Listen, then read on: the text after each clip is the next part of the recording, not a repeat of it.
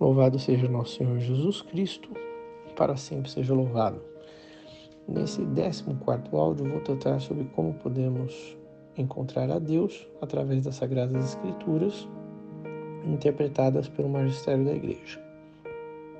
Esse tema, ele é um tema bastante denso e complexo que, para ser tratado é, de uma maneira completa, ele demandaria muitas horas com especialistas sobre, por exemplo, história da igreja, história da Bíblia, é, interpretações da Bíblia, é, traduções da Bíblia, enfim. Evidentemente que não é isso que é o objetivo, não é esse o objetivo deste áudio. O objetivo é saber que existe essa forma de tentar conhecer a Deus.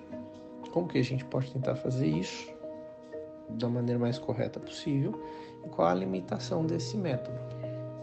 Então, ele é um, é um método, é, digamos assim, teórico, onde nós vamos pegar as Sagradas Escrituras e é, ler, é, tentando compreender o máximo possível sobre quem é Deus, qual é a sua vontade, o que, que ele espera de mim da humanidade.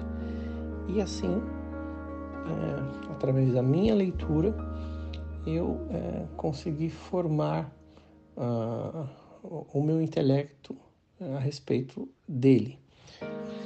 Bom, é, o que, que a gente precisa fazer para tentar seguir esse processo de conhecimento de Deus da, da maneira mais adequada?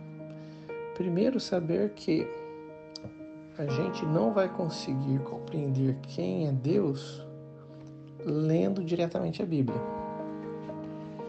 Por quê? Porque a Bíblia ela é um livro que demanda conhecimentos complementares anteriores para que eu possa é, interpretar da maneira correta é, os textos que estão ali é, escritos. E quem é que tem esses conhecimentos anteriores é, de uma maneira precisa? A igreja. Por quê? Porque, primeiro, que é, se a gente pegar o Novo Testamento, quem escreveu foi, foi a própria igreja, os primeiros cristãos, os evangelistas, é, os é, escritores sagrados, inspirados pelo Espírito Santo e houve um grande trabalho também de separação, seleção é, e, e, e, e, junção dos textos para chegarmos a, ao, ao, livro que temos hoje organizado, né? ao conjunto de livros que temos hoje organizado. Segundo lugar, porque é, na, na, na, Bíblia nós temos várias é, camadas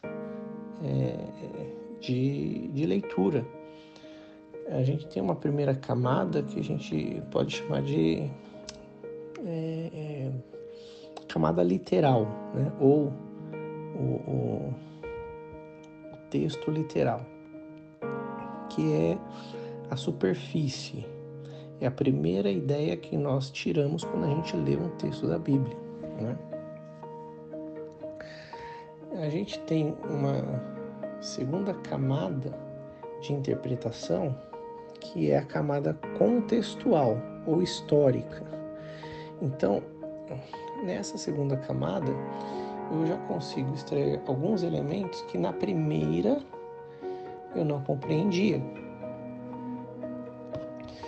É, e aí, por não compreender, é, eu posso tirar conclusões equivocadas.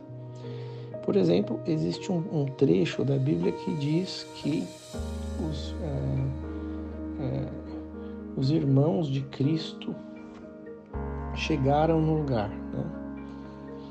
É, a mãe e os irmãos, né? E é, quem não é, sabe que a, em hebraico a palavra irmãos, a, tradução é, pro português da palavra irmãos, na verdade, ela é uma palavra que abrange primos e parentes próximos, já vai, a pessoa já vai ler e vai falar assim: olha lá, Jesus tinha irmão. Então, se ele tinha irmãos, aí ele vai tirar uma série de conclusões equivocadas a respeito disso. E uma terceira camada de interpretação é a camada que a gente pode chamar é, espiritual ou profética, que uh, são como se fossem é, símbolos que Deus quis é, deixar prefigurados nas histórias do Antigo Testamento, ou até do Novo também, mas sobretudo do Antigo, e que se revelaram no, no Novo Testamento.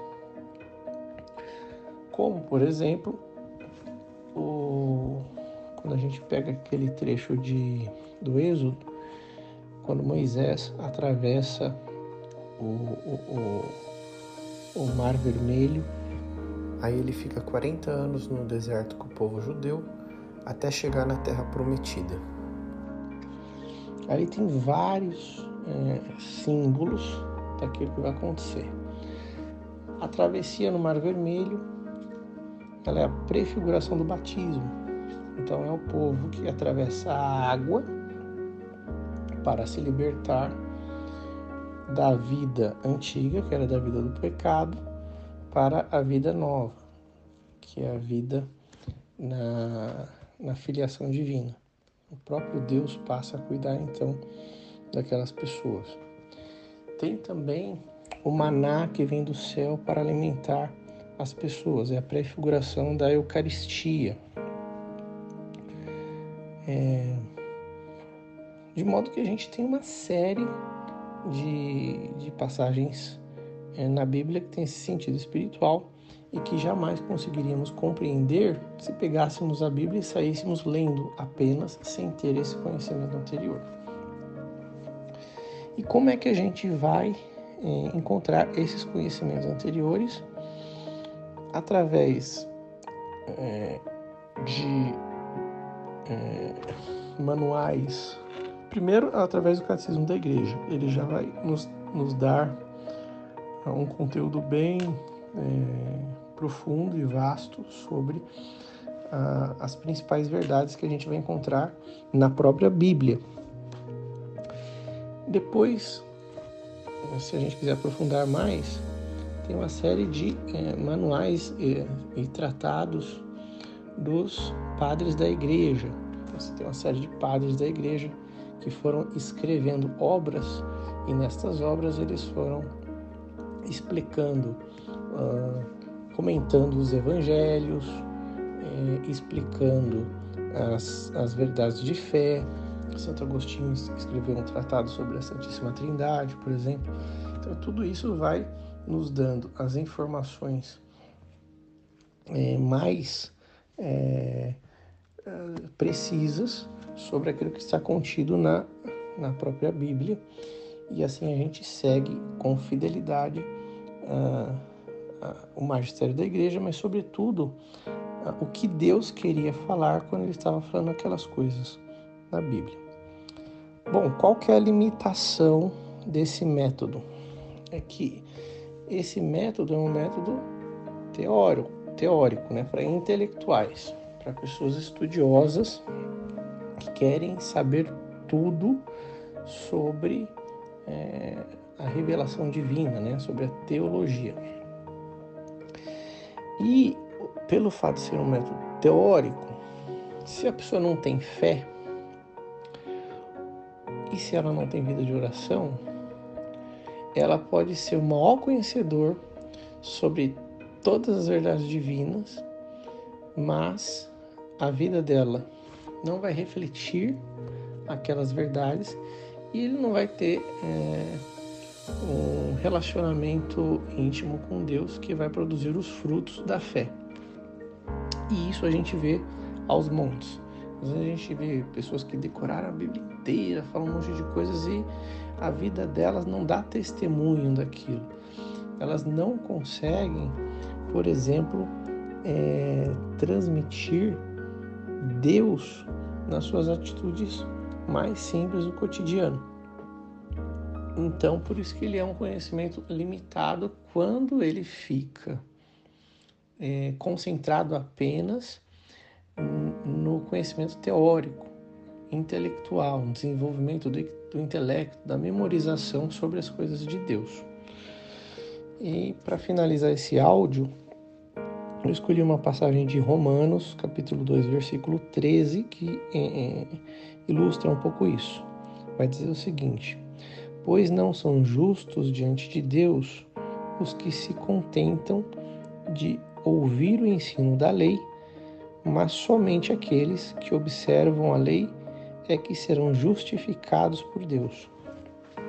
Portanto, a pessoa estudar, ler, é, ouvir é, os ensinos da doutrina é, não necessariamente os torna santos, não necessariamente os torna justos, mas aqueles que aceitam essas verdades e as colocam em prática do ponto de vista da fé, né, que se entregam aquelas verdades e buscam agradar a Deus, e buscam morrer para si mesmas e passam por esse processo de conversão, estas sim estão observando a essência da lei e serão justificados por Deus no momento do seu julgamento.